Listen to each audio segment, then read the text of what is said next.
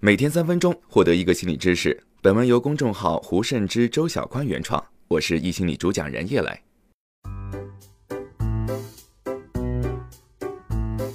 你是否觉得自己爱得很累？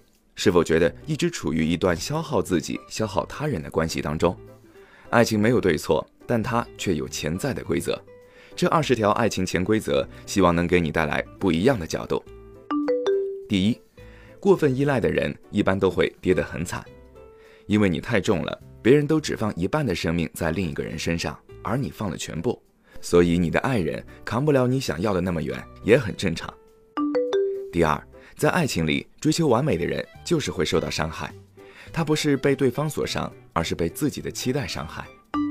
第三，对另一个人永葆好奇是爱情的保鲜大招，相反的操作是评判。当你总是去评判你的爱人，而不是观察他、分析他，那么你对他的好奇心也就死了。第四，成功的爱情不是我爱上了你，而是你一直这么好，一直没有改变。成功的爱情指的是我爱上了你，开始觉得你的一切都很好，后来发现你如此糟糕，再后来觉得你其实是既有好也有不好，而我依然愿意和你在一起。于是真实的你在我这里活了下来，以真实面目在关系里活了下来。就是成功。第五，害怕吵架的人一般都会隐忍，但是隐忍不等于接纳，也不等于更爱。接纳是真的理解并且真的接受对方就是这个样子，隐忍是不能接受，但出于某些原因强迫自己表现的接受。第六，为什么有的人那么好，可是让你爱不了呢？或许是因为他害怕自己不够好，所以只展现好的那一部分。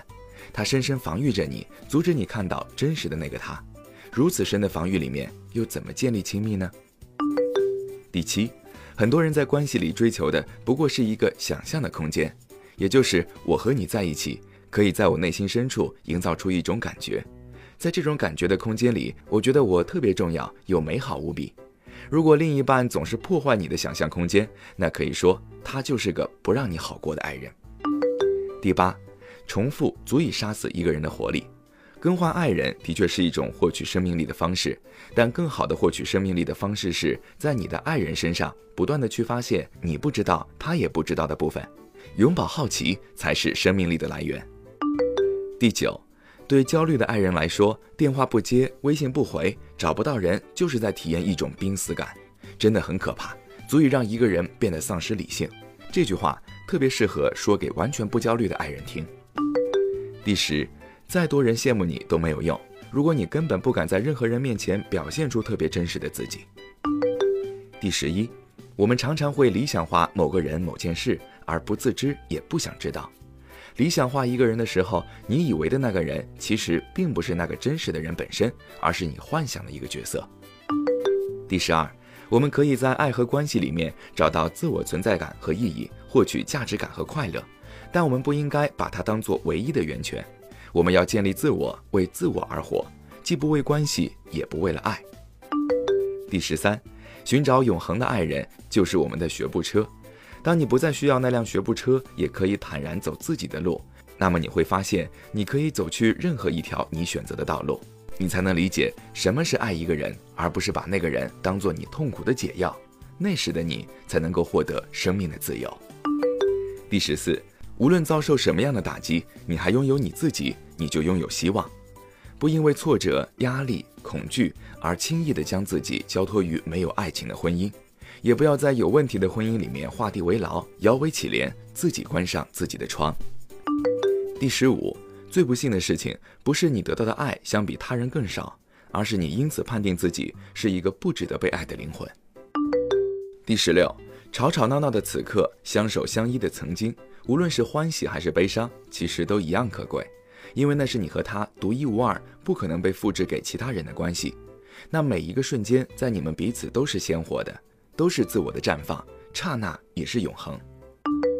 第十七，爱情里没有对错，我们都在挣扎，在成长和成长之间，在孩子和成年人之间，也许每一个人都有不同的面貌和身份，彼此看见，彼此满足，彼此包容，才能够成就一段好的关系。第十八，那个无条件关注、认可、接纳我们的人，和我们无论何时都保持高度一致的人，就是我们自己。别人的否定只代表了我和别人是不同的个体，却不是对彼此爱的否定。接纳亲密关系里别人的不一样，会让你对这个世界感觉更好。第十九，好的婚姻有一个重要的功能，就是满足对方沟通的需求，让一个人能够有存在感，能够被对方看见，可以表达出自己的感受。二十，用一切方法去让自己变得更愿意看到真相，变得渐渐不那么恐惧，变得渐渐强大，变得可以接纳自己的问题和生活的真实现状，然后做出选择。这样的通路才是通往更好的未来的通路。好了，以上就是易心理三分钟心理学。如果你喜欢本期内容，欢迎分享给你的小伙伴，在公众号“易心理”后台回复打卡，也可以获得专属知识卡片。我是叶磊，我们明天见。